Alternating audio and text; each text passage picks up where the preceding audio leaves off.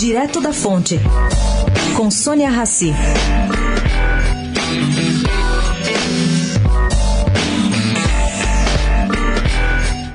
A coligação de Geraldo Alckmin tentou, mas não conseguiu, que o Tribunal Superior Eleitoral permitisse propaganda presidencial regionalizada ou segmentada no tempo de televisão.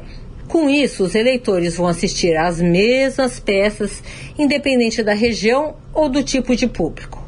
A decisão está no plano de mídia do horário eleitoral que o TSE aprovou na terça tarde da noite e publicou ontem. Segundo fontes, afeta candidatos com mais tempo de TV. Já as coligações de Henrique Meirelles, Marina, Ciro, Bolos e Álvaro Dias, e ainda inclui aí o Partido Novo de Amoedo, pediram que as inserções fossem divididas em módulos de 15 segundos. Elas têm hoje 30 segundos. Para quê? Para maximizar a exposição das candidaturas. Esses pedidos também foram negados. Sônia Raci, direto da fonte, para a Rádio Eldorado.